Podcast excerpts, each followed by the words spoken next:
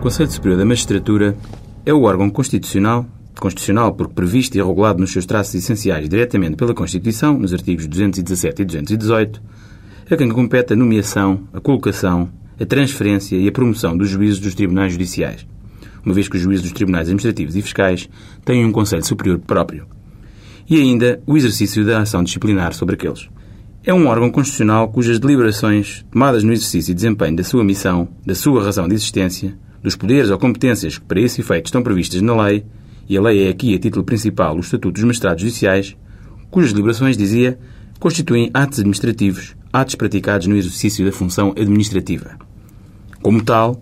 as decisões tomadas pelo Conselho Superior da Magistratura, que afetem direitos de terceiros, tipicamente dos próprios juízes sujeitos à sua jurisdição, e jurisdição em sentido amplo, visto que se trata do exercício não da função jurisdicional, reservada aos tribunais, mas da função administrativa,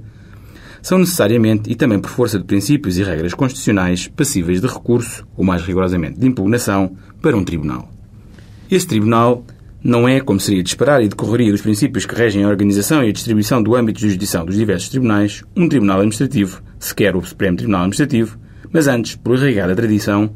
o próprio Supremo Tribunal de Justiça, funcionando em secção própria, dita justamente de contencioso administrativo. São numerosas e nem todas de fácil solução as questões que o vigente regime de impugnação das decisões do Conselho Superior da Magistratura, objetivamente desfasado e atrasado nos conceitos e no próprio regime da realidade processual, ainda apodada de recente, mas em todo caso já em vigor desde janeiro de 2004, em que se movem os tribunais administrativos e fiscais. Com efeito,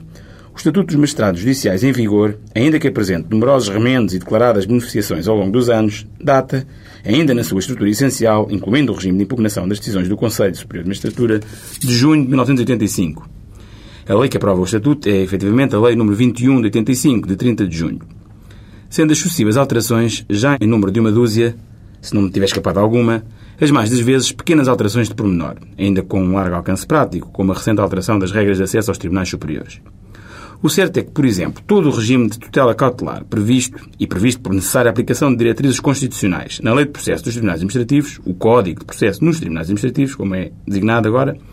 não se aplica ou não se aplica em toda a sua extensão por força de previsões e estipulações especiais constantes do velho Estatuto dos Magistrados Judiciais, algumas de mais que duvidosa constitucionalidade.